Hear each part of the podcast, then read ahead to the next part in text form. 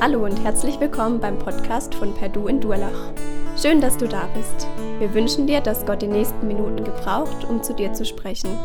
Viel Freude dabei.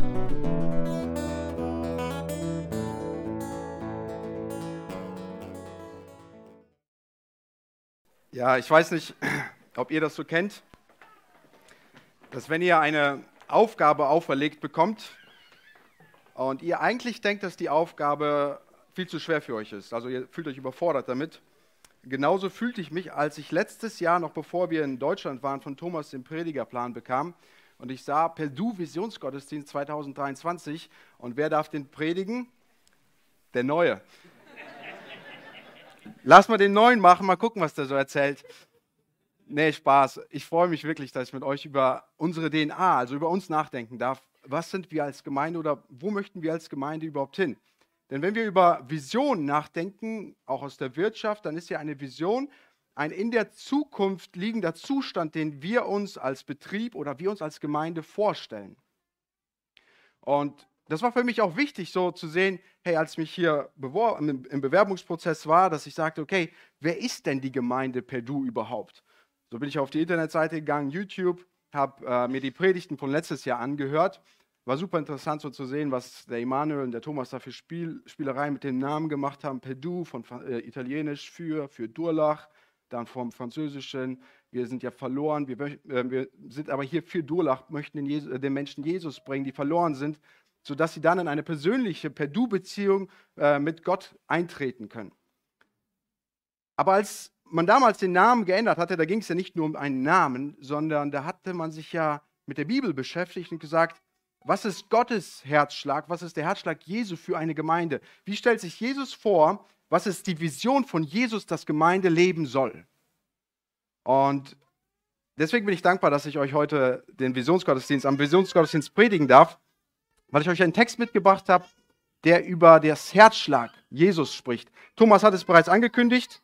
Es geht heute um ähm, das Evangelium persönlich weitergeben. Und ich werde euch nicht einen Vortrag darüber halten, ähm, wie ihr jetzt rausgehen könnt und dann den Menschen mit einer einfachen äh, ABC-Formel das Evangelium erklären könnt. Das, das, wir versuchen sowas zu planen in der Zukunft mit dem sozial-evangelistischen Team, aber heute möchte ich um etwas, mit euch über etwas anderes nachdenken, was uns wiederum aber dazu motivieren soll, rauszugehen, um die Menschen mit dem Evangelium, mit der guten Botschaft zu erreichen. Und dafür habe ich einen Text mitgebracht, und zwar einen Text aus Matthäus 9, 35 bis 38. Und der, der, der, Text fängt so an. Und Jesus durchzog alle Städte und Dörfer, lehrte in ihren Synagogen, verkündigte das Evangelium von dem Reich und heilte jede Krankheit und jedes Gebrechen im Volk. Als er aber die Volksmenge sah, empfand er Mitleid mit ihnen, weil sie ermattet und vernachlässigt waren wie Schafe, die keinen Hirten hatten. Da sprach er zu seinen Jüngern, die Ernte ist groß, aber es sind wenige Arbeiter. Darum bittet den Herrn der Ernte, dass er Arbeiter in seine Ernte aussende. Vielleicht sagst du jetzt, schöner Text, ist mir auch irgendwie bekannt, aber das hat doch nichts mit Herzschlag zu tun. Dazu möchte ich euch ein paar Informationen zu dem Text geben. Also der Text ist eigentlich gegliedert unter Vers 35. Also 35 ist eine Zusammenfassung und ein Neuausblick ähm, über das, was jetzt gerade passiert. Eine Zusammenfassung von dem, was vorher passiert ist, die vorherigen Kapitel, Kapitel 5 bis 9, und jetzt ein Neuausblick, was ab Kapitel 10 dann folgen wird. Ähm, dieser Vers ist dann untergliedert indem er aufzeigt, also wenn wir den ersten äh, Teil nennen könnten, der alltägliche Dienst Jesu, kannst du nie was falsch machen als Prediger. Wenn du die Evangelien predigst, sagst einfach ein Tag im Leben Jesu. Das passt immer an den Evangelien. Und genauso könnten wir das zusammenfassen, aber ich habe es extra so genannt, der alltägliche Dienst Jesus, weil es doch mehr als nur einen Tag zusammenfasst. Also es umfasst so diesen, diesen Dienst von Kapitel 5 bis Kapitel 9, was da so alles geschehen ist. Und das fasst dieser Vers zusammen. Und dann sehen wir in dem Vers 36 die Motivation, das, was Jesus angetrieben hat. Und dann äh, ab Vers 37 bis 38, wie Jesus jemanden anderen antreibt, also wo er seine Jünger motiviert, etwas zu tun. Der aufmerksame Leser des Matthäus-Evangeliums, äh, das ist eigentlich, warum wir als Gemeinde versuchen, durch ein Buch durchzupredigen, weil dann fallen uns Dinge auf, so Marker, die, so Wegmarker, die uns zeigen, hier passiert gerade was.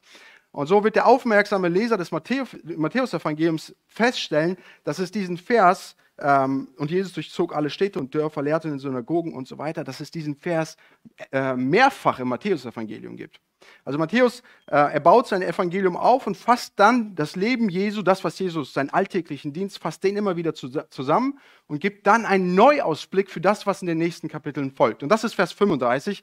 Ganz, ganz kurz darauf eingehend, was Matthäus hier zusammenfasst. Er sagt, hey, Jesus lehrte in den Synagogen, verkündigte das Evangelium und heilte jede Krankheit. Also drei äh, Aspekte des Dienstes Jesus.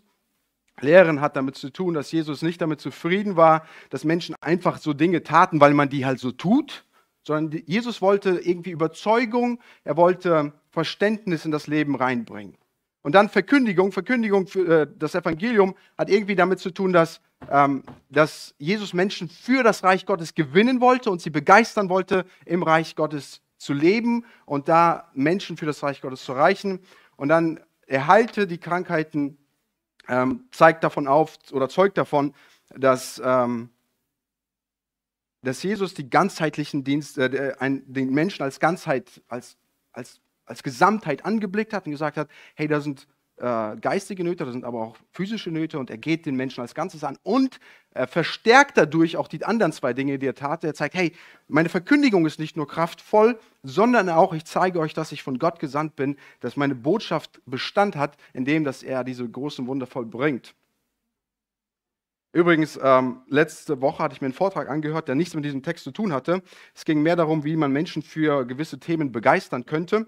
Und ähm, der Referent sagt in diesem Vortrag, dass Menschen für etwas zu begeistern, um Menschen für etwas zu begeistern, musst du erstmal Menschen über eine gewisse, Dinge, gewisse Sache aufklären. Also gehört Verständnis dazu und dann kannst du sie anfangen zu begeistern. Genau das ist, was Jesus hier tut. Also er lehrt und dann fängt er an, sie zu begeistern. Also erstmal wie die Lehre, ich muss Dinge verstehen und dann geht es los. Und jetzt kommt, geht ins Reich Gottes, macht mit. Und das hat Jesus getan. Was ich aber in diesem Vers noch viel interessanter finde als diese drei Aspekte ist, ähm, wie Jesus gegen unsere heutige ähm, missiologischen Vorstellung geht. Heute in der Missiologie sagen, äh, sagen, Theologen, dass wir uns auf die großen Städte fokussieren sollen und dann die großen Städte erreichen sollen. Aber Jesus durchzieht die Dörfer und die Städte. Und ein Professor von mir äh, hat es mal echt ähm, toll erklärt. Er hat gesagt, ähm, Jesus hatte in der großen Masse, Jesus hatte kein Problem mit Massen. Aber Jesus hat in der großen Masse immer den Einzelnen gesehen. Und der Einzelne war ihm wichtig. Und das wird jetzt deutlich, wenn wir in den nächsten, wenn wir diese, diese Unterteilung gehen, Vers 36, wo wir den, die Motivation Jesus für seinen Dienst sehen. Und das sehen wir in Vers 36, wo es dann heißt, als er aber die Volksmenge sah, empfand er Mitleid mit ihnen, weil sie ermattet und vernachlässigt waren, wie Schafe, die keinen Hirten hatten. Also Jesus sieht die große Volksmenge, aber sieht den Einzelnen in der Volksmenge und beim Anblicken des Einzelnen, bei einem tieferen Blick auf den Einzelnen, wird Jesus etwas bewusst, dass etwas in den Menschen da ist, was Mitleid in ihm auslöst.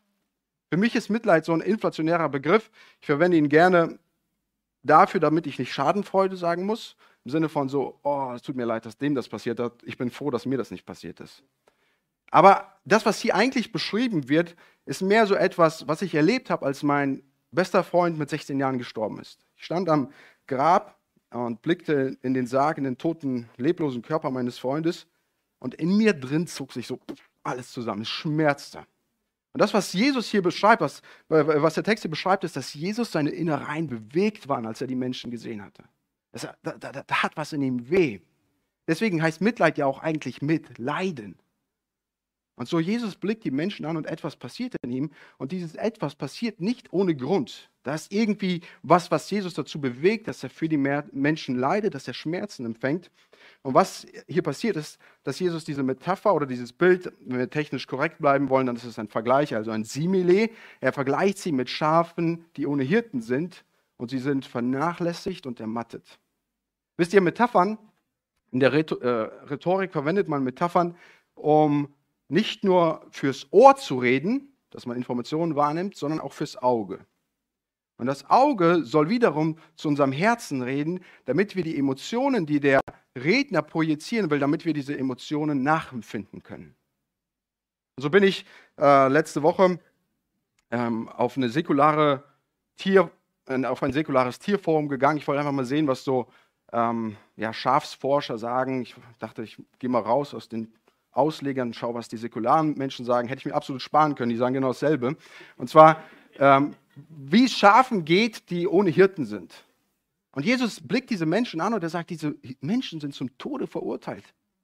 Schafe ohne Hirten, ähm, da gibt es so einige Aspekte. Zum einen sind sie geplagt von außen, weil ähm, er, deren Wolle wird wachsen und wachsen und Parasiten werden sich in, diesen, in der Wolle festsetzen und so werden die Schafe geplagt. Zum anderen haben sie keine äh, scharfen Zähne, die, wogegen sie sich wehren könnten, falls es äh, wilde Tiere gibt, die angreifen könnten.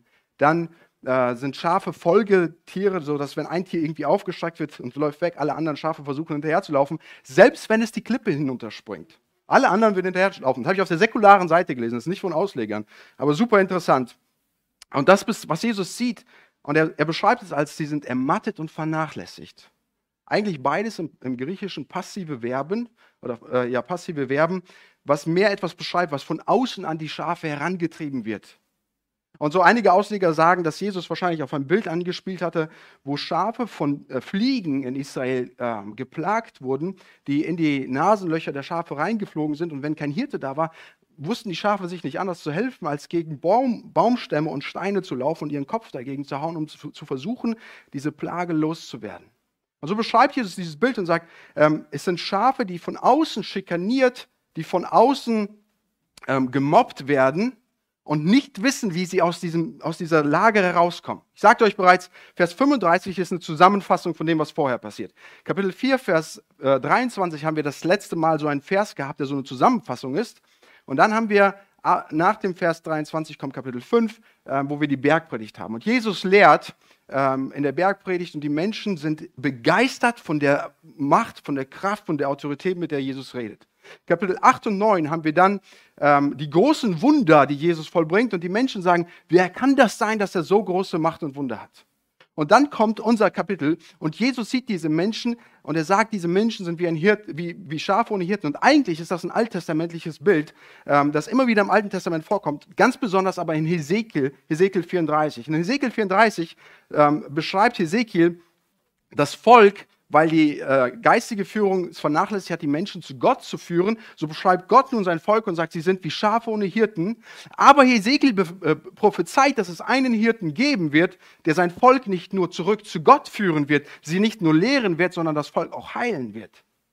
Und jetzt ist Jesus hier und eigentlich müssten die Menschen sagen, sagen, hey, die geistige Führung müsste sagen, guckt euch diesen Leiter an. Er hat Autorität, mit, dem er, mit der er redet und er hat Kraft, Wunder zu vollbringen. Das ist der prophezeite Hirte, den Hesekiel vorausgesagt hat. Aber anstatt das zu tun, geht die geistige Führung Israels hin und unterdrückt die Menschen noch mehr, legt ihnen andere Gesetze auf und sagt, das und das müsst ihr tun, damit ihr gerecht vor Gott werden. Und so sind die Menschen in, in religiösem Aktionismus ähm, von religiösem Aktionismus getrieben, aber finden doch keinen Frieden für ihre Seelen.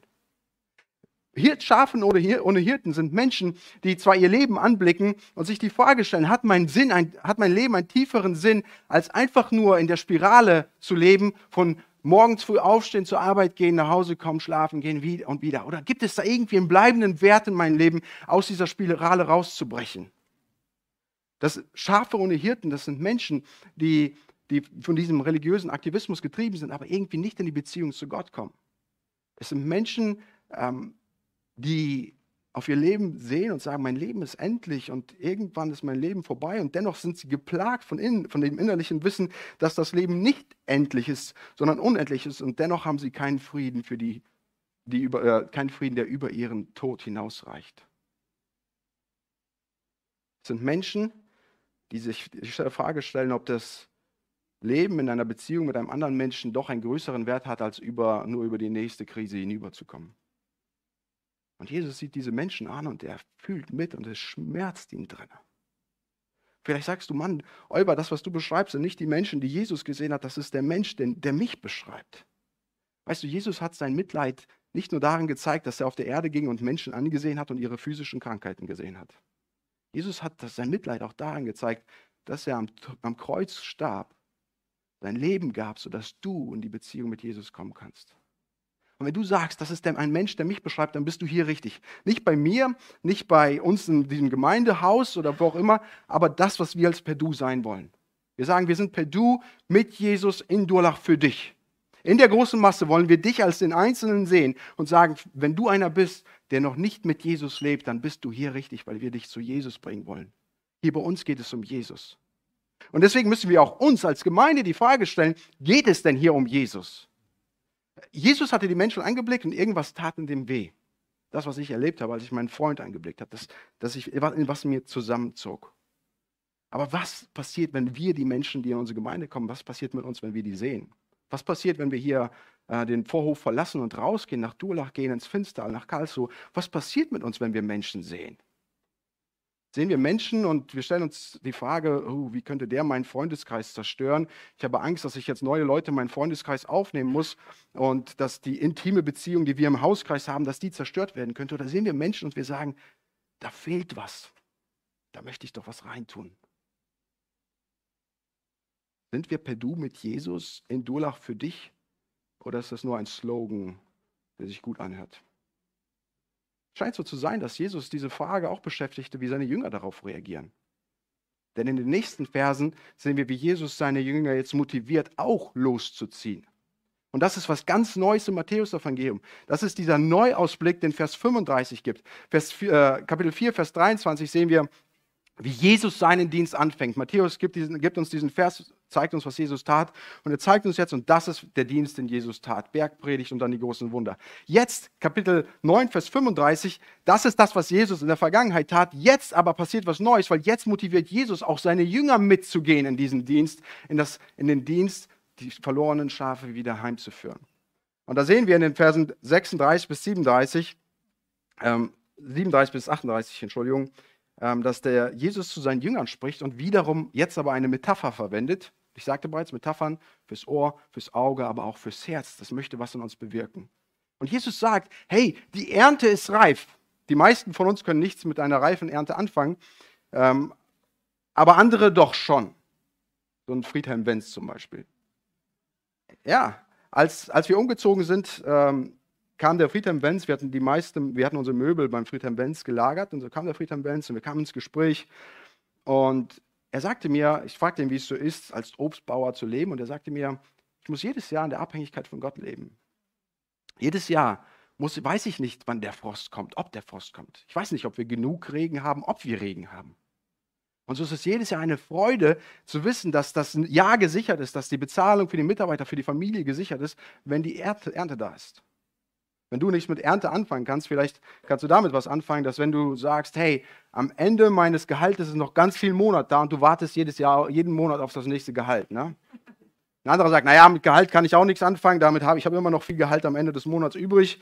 Ähm, aber das Warten auf in der Schwangerschaft. Meine Frau ist ja gerade schwanger.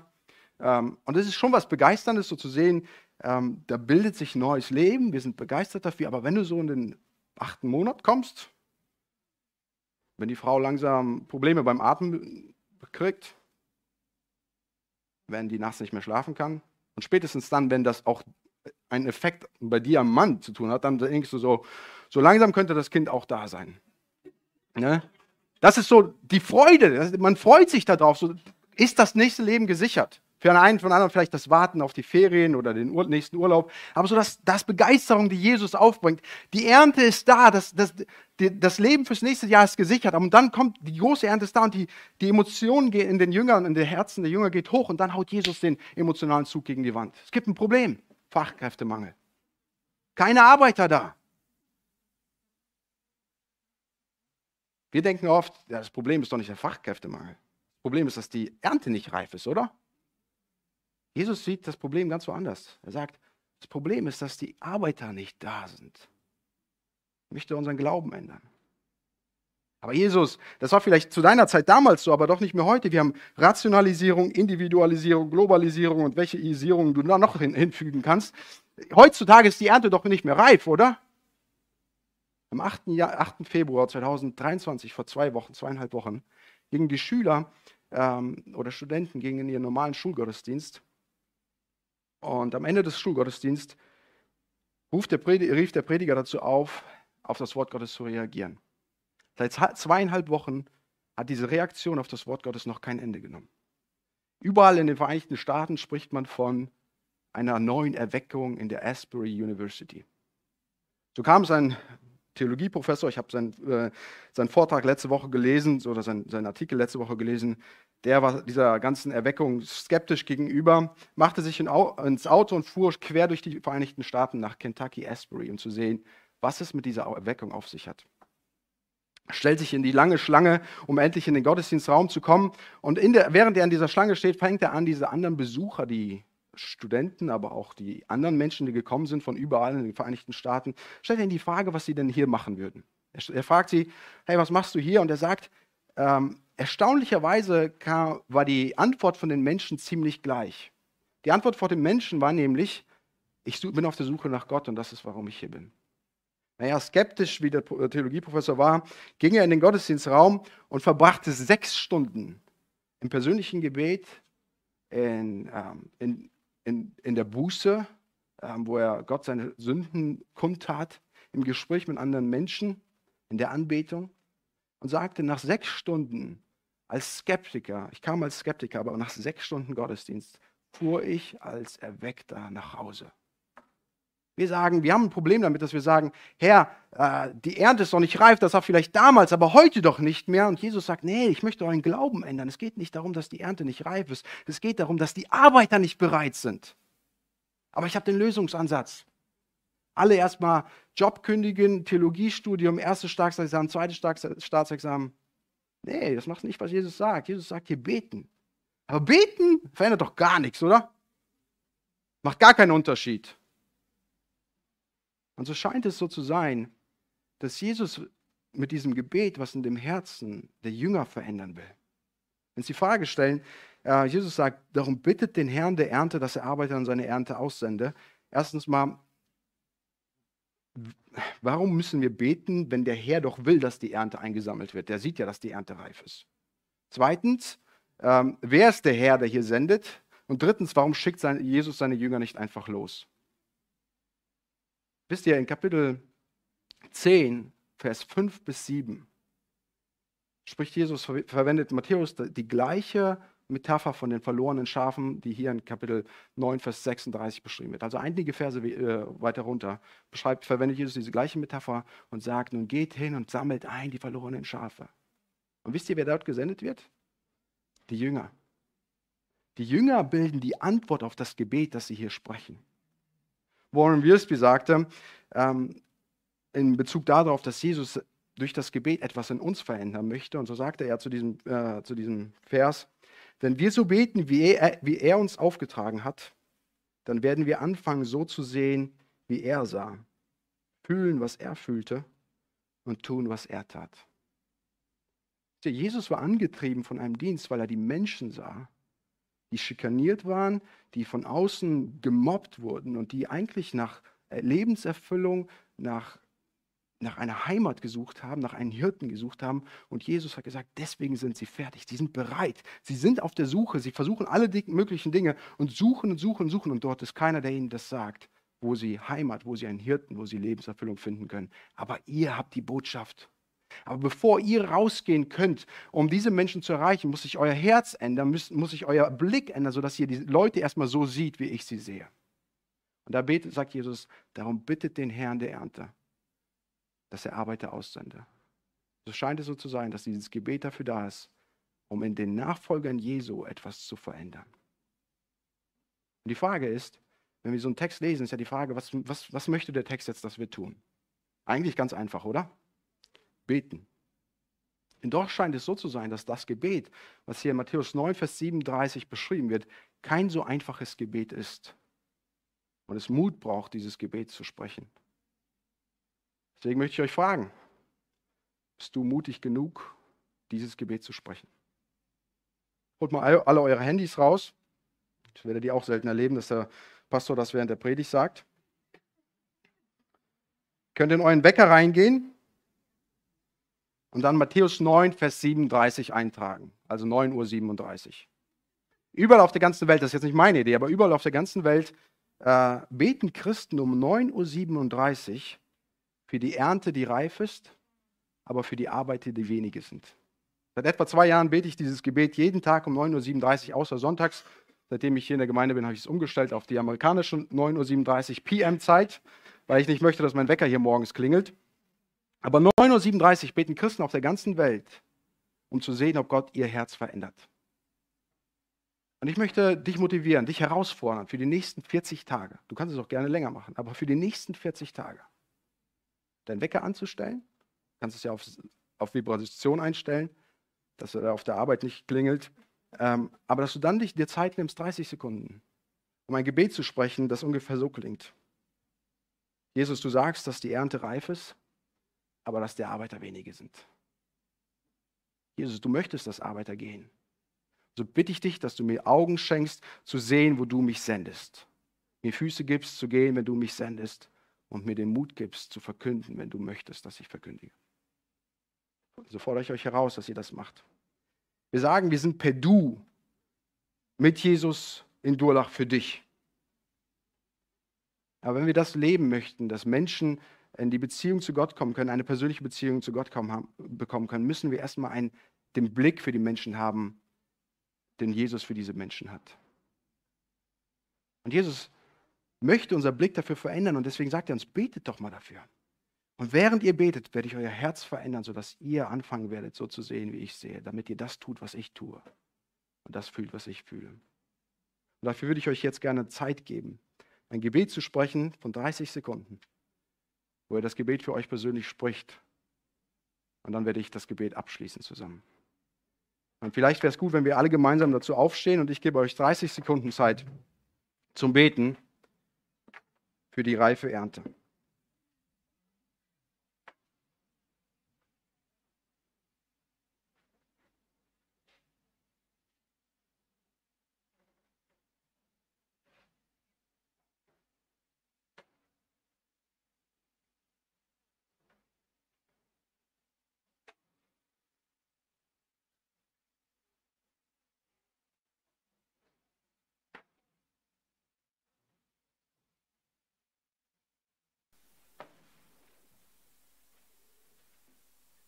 Jesus, es ist immer gefährlich zu sagen, dass wir eine betende Gemeinde werden wollen.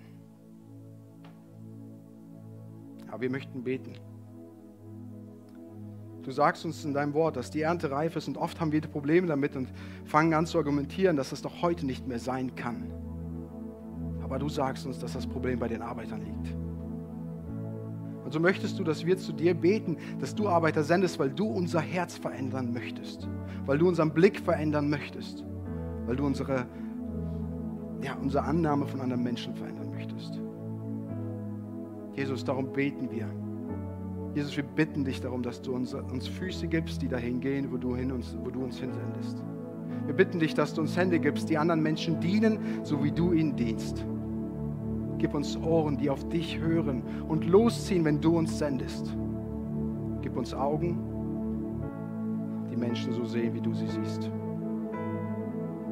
Jesus, wir bitten dich darum, dass du unseren Mund mutig machst, von dir zu zeugen, wenn du uns die Möglichkeit dazu schenkst. Öffne uns die Augen zu sehen, wo du uns aussendest, wo der Auftrag ist, täglich aufs Neue, in so unserem Alltag, in, so unser, in unserer Familie, bei uns als Gemeinde, sodass wir hier in Durlach per Du sein können, weil du in unserer Mitte bist, sodass wir den Einzelnen in der Masse sehen können, weil der Einzelne dich bewegt. Jesus, du sagst, dass die Ernte reif ist, aber dass es an Arbeitern mangelt. So bitten wir dich, Jesus, sende Arbeiter. Wir möchten bereit sein zu gehen. Sende Arbeiter her, sende uns.